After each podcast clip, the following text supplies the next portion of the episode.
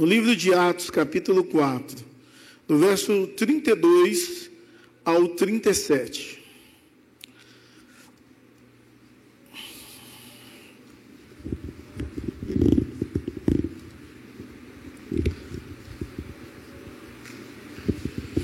Atos, capítulo 4, do verso 32 ao 37. Diz assim a palavra de Deus: Da multidão dos que creram, eram um coração e uma alma, e ninguém considerava exclusivamente sua nenhuma das coisas que possuía. Todos, porém, lhe eram em comum. Com grande poder, os apóstolos davam testemunho da ressurreição do Senhor Jesus, e em todos eles havia abundante graça. Não havia nenhum necessitado entre eles, porque os que possuíam terras ou casas, vendendo-as, trazia os valores correspondentes e os depositava aos pés dos apóstolos. Então, se distribuía a cada um conforme a sua necessidade. Então José, a quem os apóstolos chamavam de Barnabé, que quer dizer filho da consolação, um levita natural de Chipre, vendeu um campo que possuía e trouxe o dinheiro e o depositou aos pés dos apóstolos. Que o Senhor no nosso coração Aplique a porção da palavra lida em nome de Jesus e para a glória do Senhor. Amém. Igreja saudável. Esses versos do capítulo 4, do 32 ao 47, é muito parecido com Atos 2. Não é idêntico, mas expressa a mesma a mesma ideia de igreja saudável. Há 20 anos atrás, a primeira vez que eu fui na oitava igreja de BH, 20 anos atrás. Talvez tem gente aqui que não tem nem 20 anos. Eu fui em um congresso a primeira vez, um congresso de liderança. Quem estava ministrando era Bill Hybels. Naquele período, uma das grandes autoridades sobre liderança no mundo. De forma extraordinária e, e magnífica, ele ministrou a palavra sobre o que essa igreja, mas ele não falou a respeito da igreja. Obrigado. A igreja como uma organização ou uma comunidade, e ali ele falou sobre igreja como pessoa. E a igreja como pessoa, ele fez um testezinho para ver se a igreja estava saudável ou não. Você como igreja, veja se você está saudável ou não. Então ele fez inicialmente três perguntas. A primeira pergunta é: você lê a Bíblia todos os dias? Você pode fazer a continha aí, se sim ou se não. A segunda pergunta que ele fez é: Você ora todos os dias?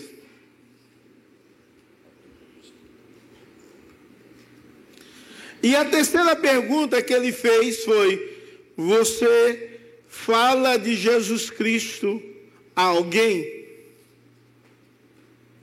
Pelo menos uma vez por semana? O certo era todos os dias. E aí ele disse: em termos de porcentagem, você atingiu 60% ou mais, ou você só atingiu 50%. Traçando um gráfico, onde é 100% e começa com zero, quanto você atinge nessas três perguntinhas? E a grande maioria das pessoas atingiram mais de 50%. E ele disse assim: quem atingiu 50% não é uma igreja saudável. Por quê? Porque uma igreja saudável não é de quem dá trabalho. Quem atinge 50% dá trabalho. Quem passa, trabalha. Aí ele piorou mais. você discipula alguém. Não é um discipulado formal, é o discipulado de ensino. Você serve a igreja em alguma área. Você é dizimista. Passa a régua de novo. Se você for fazer em porcentagem, quantos por cento você estaria? 50 ou abaixo de 50, ou 60 e acima de 60. E aquilo, aquilo mexeu muito com minha vida e com meu coração. Eu era evangelista naquele período. Evangelista tem de ler a Bíblia todo dia, e eu li a Bíblia todo dia. Evangelista tem de orar todo dia, e eu orava todo dia. Evangelista tem de falar de Jesus às pessoas, e basicamente quase todos os dias eu falava de Jesus para alguém. Quando ele começou a falar sobre o discipulado, eu vi que eu não discipulava naquele período, só havia o discipulado formal, não discipulado informal, onde trabalhava em uma vida para crescer, gerar crescimento. Dizimista eu era, eu sempre fui dizimista, mas eu fico pensando, e você? Como é que você está? Se você é igreja, você é saudável como igreja? Você tem cumprido os mínimos dos requisitos espirituais dos quais Deus deseja que você preste? Você se serve o reino de Deus? Você serve a Deus servindo aos seus irmãos? E, e aqui em Atos vai descrever uma igreja saudável. E, e, me dá uma impressão que esse texto ele, ele vai falar em termos práticos sobre comunidade, mas ele também vai falar sobre o indivíduo. E quando você se depara com esse texto, você vê que ele começa a falar sobre o testemunho dos apóstolos, ou a ideia, o testemunho de todos, e como eles testemunhavam com poder, e como não havia necessidade, necessitados entre eles, e como era distribuído a ideia das pessoas que traziam os pés dos apóstolos as suas posses, de que maneira era distribuída, de uma forma tão incomum, mas ele vai finalizar o texto contando um testemunho de um homem. Um homem que até esse momento não tinha aparecido na palavra de Deus, um homem chamado Barnabé. Um homem que algumas vezes em algumas igrejas, e aqui já cantou, cantamos até música sobre ele. Um homem que sabemos até muito sobre ele, porque no Novo Testamento se fala a respeito desse homem no mínimo 25 vezes. Mas ele pega um exemplo de uma pessoa comum para falar do amor, de generosidade, de dedicação e de fé. Uma igreja saudável, irmãos, é uma igreja que aprende a demonstrar o amor. Uma igreja saudável é uma igreja que aprende a demonstrar o amor. A palavra de Deus, no verso 32, diz que da multidão dos que creram era um coração e alma. Esses homens demonstravam amor de uma forma tal, onde é demonstrado através de uma unidade em comum, onde duas palavras são citadas para expressar o elo que essa igreja tinha de unidade porque era uma igreja que expressava o amor de forma tão unida que eles valorizavam mais pessoas do que coisas. Era um povo que aprendiam de forma clara e extraordinária que a igreja daquele dia, que era mais de 5 mil pessoas, deveriam ter um só coração e uma só alma. Uma igreja que foi tocada profundamente pela ação de Deus, que ela entendia que tudo que tinha pertencia a Deus. Tudo que ela tinha pertencia ao Senhor. O verso 32 diz: Ninguém considerava exclusivamente sua nenhuma das coisas que possuía. Ou seja, tinha uma compreensão que tudo que elas tinham era de Deus. Era uma igreja que não só desfrutava de unidade, mas era uma igreja que entendia que nada era seu. Era uma igreja que exercia uma mordomia tão grande e um desprendimento tão grande que aprendia a repartir. E isso é uma demonstração de amor em ação. Entendia que o que Deus confiou na sua mão era de Deus, pertencia a Deus. Nos nossos dias há muita dificuldade de entender isso. Que nós não somos dono, nós somos só administradores de Deus daquilo que Deus nos confiou. Essa igreja tinha esse desprendimento e entendia que tudo que ela tinha era de Deus e era para a glória de Deus. Eles desfrutavam de forma extraordinária o amor ágape. Um amor que se, se sacrificava em prol do outro. Eles entendiam que deveria abençoar o outro.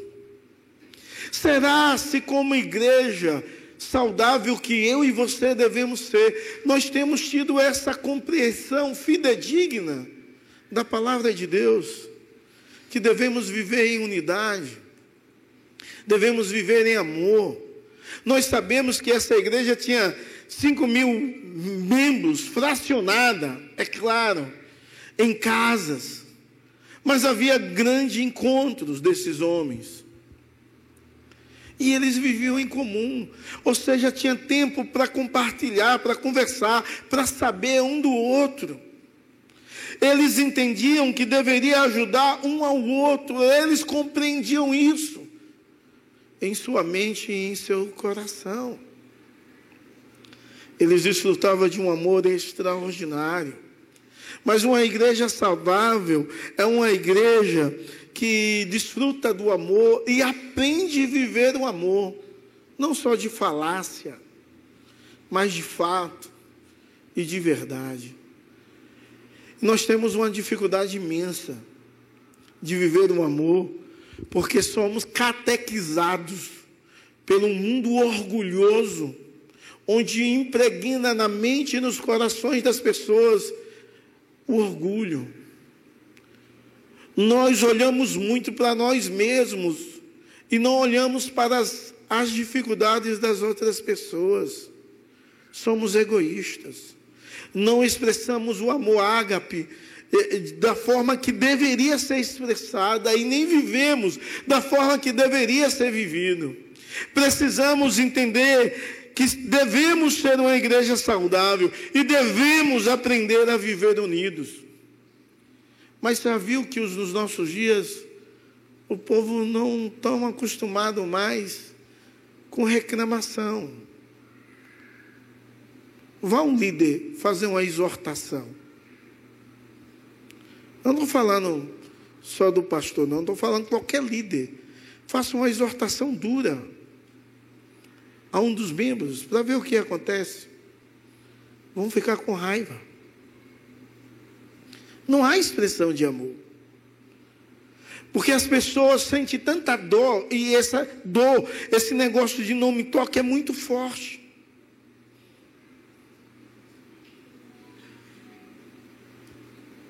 Algumas vezes, a igreja, em vez de demonstrar de fato o amor sacrificial, a igreja demonstra exclusão, abandono. E isso é algo difícil e terrível. Mas essa igreja, ela não só desfrutava de um amor em ação, mas essa igreja tinha uma pregação poderosa. E o verso 33 diz: Com grande poder os apóstolos davam testemunho da ressurreição do Senhor Jesus, e em todos eles haviam abundante graça. Eles davam testemunho com grande poder.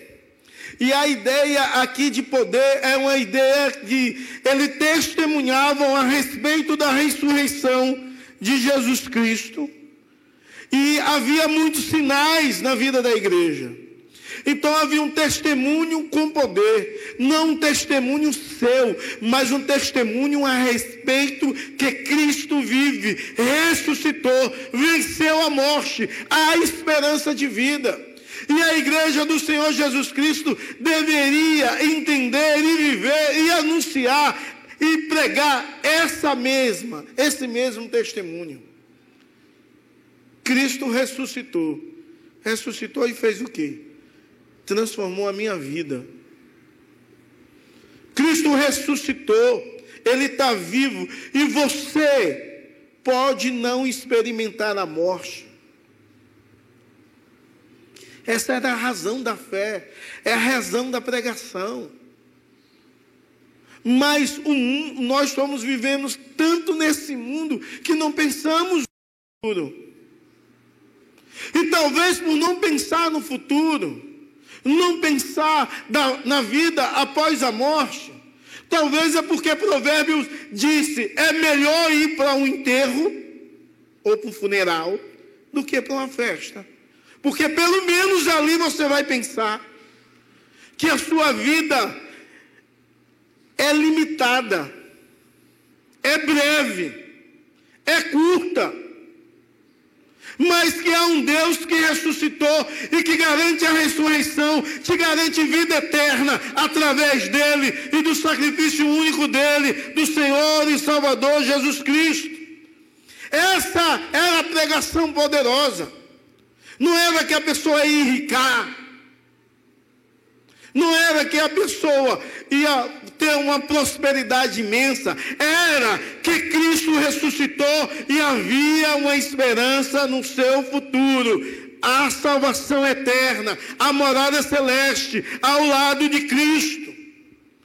E isso era feito também com demonstrações de poder de Deus através de curas e libertação e outras coisas que aconteciam. Algumas vezes visíveis, outras vezes não. Porque Deus libertava enquanto a igreja ministrava, e pessoas eram libertas pelo poder da palavra, pessoas eram libertas e curadas através de oração.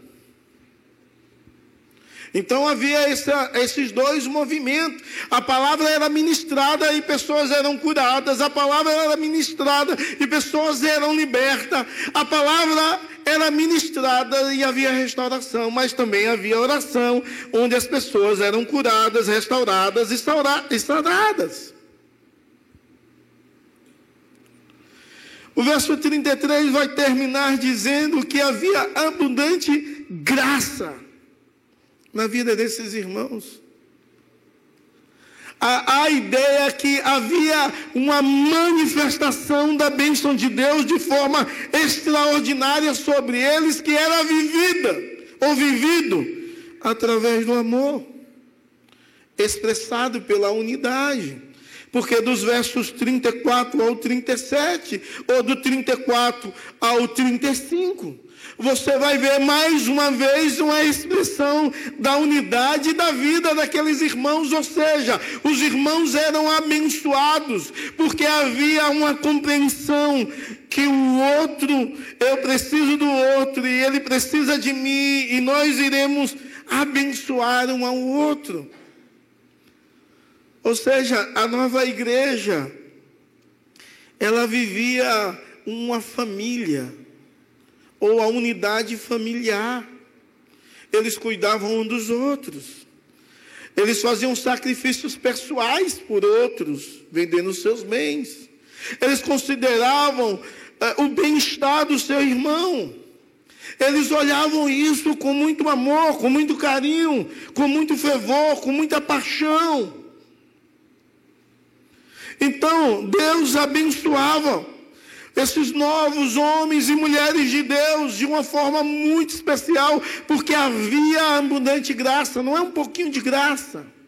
A graça, o favor imerecido de Deus se manifestava de uma forma tão extraordinária entre eles, que era impossível não dizer que Deus não estava ali.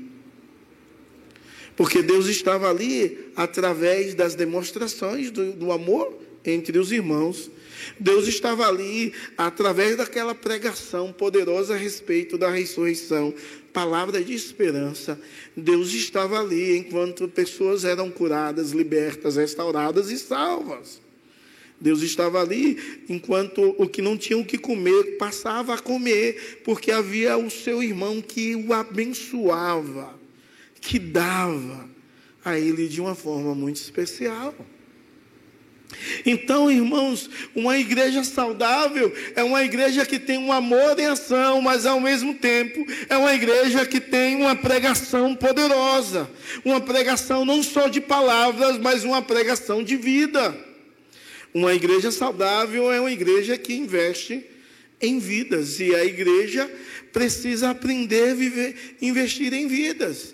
E porque aquela igreja, nos versos 34 ao 37, ela investia em vidas. O verso 34 diz que não havia nenhum necessitado entre eles.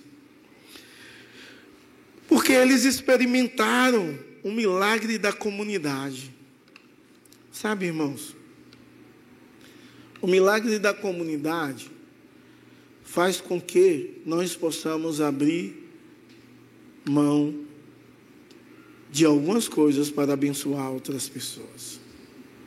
Esse é o milagre da comunidade. E aqueles homens eram tocados por Deus, de tal maneira que eles entendiam que eles deveriam viver em comunidade. E alguém lê esse texto e diz: é, isso é muito parecido com comunismo. Não, não é. Porque comunismo leva ao ateísmo.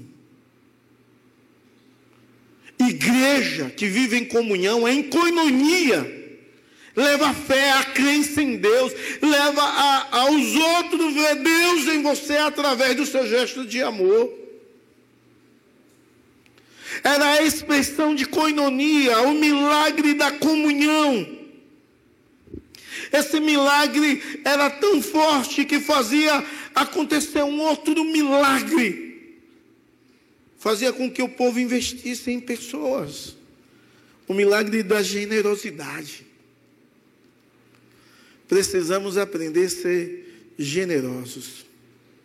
Exercer a generosidade aprender a abençoar, aprender a dar. É claro que esse milagre ou esses milagres partiam de uma forma muito especial de um outro milagre que é o amor. O amor que se sacrifica. E o texto diz que todos vendiam as suas casas, terrenos e depositavam aos pés dos apóstolos. Isso é uma demonstração, sabe, que é de submissão a Deus, que tinha chamado os apóstolos para aquele fim. Uma submissão ao senhorio de Deus, à ordem de Deus, à vontade de Deus, e havia na mente e no coração deles que eles não eram dono e nem possuíam nada, e que a iminência da volta de Cristo era tão rápida e para que ter tesouros sobre as terras? Então eles depositavam tudo aos pés dos apóstolos, demonstrando submissão a Deus, a Deus. E eles repartiam à medida que cada um tinha necessidade. É um negócio extraordinário. nós sabemos que você não precisa vender tudo e trazer e depositar no casofilácio. Não. Mas você precisa ter a consciência de submissão à vontade de Deus, ao falar de Deus. Quantas vezes Deus fala ao seu íntimo? Quando você vê alguém passando uma provação, uma dificuldade, fala ao seu coração. Ajude, dê um dinheirinho aí. Deus já falou muitas vezes assim comigo. Ao meu coração, ao meu íntimo. Dá um dinheiro, abençoa a pessoa. E algumas vezes veio na minha mente uma outra vozinha que dizia assim: você pode usar esse dinheiro para outra coisa. É a voz do diabo que quer nos deixar orgulhoso. E aí, irmãos, nós deixamos de olhar o outro, nós deixamos de abençoar o outro. Isso é muito sério. Deixamos de ser submisso ao Deus que deseja demonstrar o amor dele através de nós, do Deus abençoador que quer mostrar a graça através de nós. E nós não demonstramos submissão quando entendemos isso nós não demonstramos submissão quando não entendemos isso. Eles, eles pegam um exemplo notável desse espírito generoso e de doação para falar do exemplo de Barnabé. Diz José, o nome dele era José, e os apóstolos chamavam ele de Barnabé, que significa filho da consolação, um encorajador, alguém que via alguém desanimado, chegava, encorajava, um abençoador. A palavra de Deus registra de onde ele era, ele era de Chipre.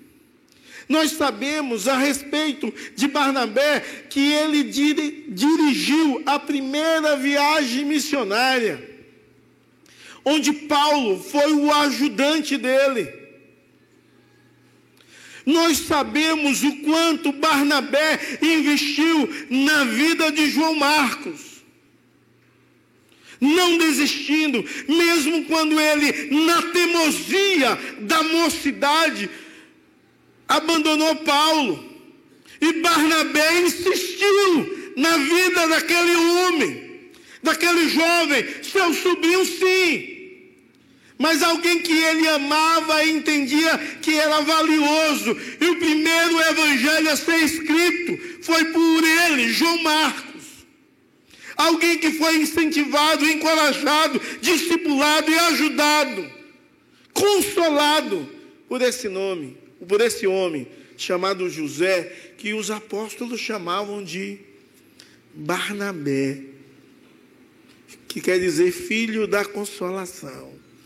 Imagine tamanha expressão de consolo e de exortação ele fazia ao ponto de mudar o nome dele e dizer: Não, você não é José, não.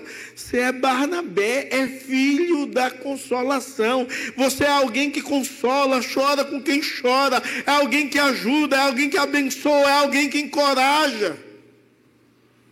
Sabe, irmãos, uma igreja saudável precisa de Barnabés. Talvez para você é difícil ser igual Paulo, para mim. Talvez para você e para mim é difícil ser igual Pedro. Pedro, depois da conversão, de fato. Porque é fácil ser igual Pedro antes da morte de Cristo. Talvez para mim e para você é difícil ser igual a João. Ter a mansidão que João tinha que Deus transformou ele, porque uma hora Deus chama ele do trovão, filho do trovão, e outras horas você vê ele dizer, filhinhos, não pequeis. É difícil. Mas sabe por que está escrito o exemplo de Barnabé? Porque não é difícil você ser igual a Barnabé. Um encorajador, um doador, um incentivador, alguém que abençoa o outro. Na verdade, Deus te chamou para isso. Sabe, ninguém chamava ele mais de José. As 25 vezes que aparece no Novo Testamento a respeito dele, não aparece o nome José, aparece Barnabé. Porque o que ele fazia era, de fato, o que é ser uma igreja saudável. Você precisa ser uma igreja assim. Você precisa aprender a ser generoso. Você precisa exercer um ministério de grande importância na igreja, que é de encorajamento, de consolação, é de abençoar. Você precisa ser cheio do Espírito e servir ao Senhor como uma igreja saudável. Assim como Barnabé serviu, fruto de Deus e da ação do Espírito Santo na vida dele. Você precisa ser cheio de Deus. E olhe, cheio de generosidade, cheio de consolo, cheio de exortação, de incentivo. Alguém que prega e vive o amor. Talvez Paulo é difícil, mas Barnabé é o que você deveria ser. Você é uma igreja saudável? Você é um encorajador? É um consolador, tem um coração generoso para abençoar outros. Você é alguém que não desiste das pessoas. Que Deus tenha misericórdia da minha vida e da sua vida. E que Deus nos faça uma igreja saudável. Uma igreja que ama. Uma igreja que expressa muita graça de Deus a outras pessoas. Em nome de Jesus. Amém? Vamos ficar em pé.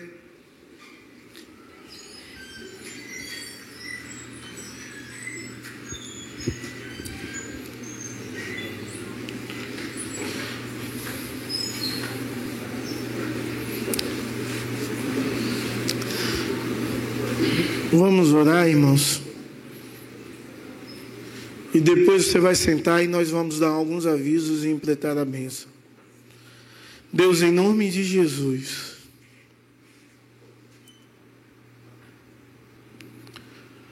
Obrigado, Deus, porque o Senhor não desiste de nós. E o Senhor levanta homens e mulheres para encorajar o teu povo, com palavra de fé, com demonstração do amor de generosidade.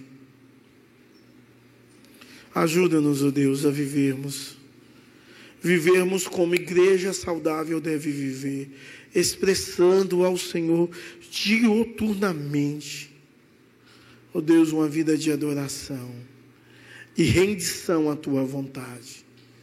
Em nome de Jesus e para a glória do Senhor. Amém e amém. Que a graça do nosso Senhor e Salvador Jesus Cristo, que o amor de Deus, o nosso eterno Pai, que a comunhão e a consolação do Divino Espírito Santo seja sobre você e sobre todo o povo de Deus, espalhado sobre toda a face da terra, hoje e para todos sempre.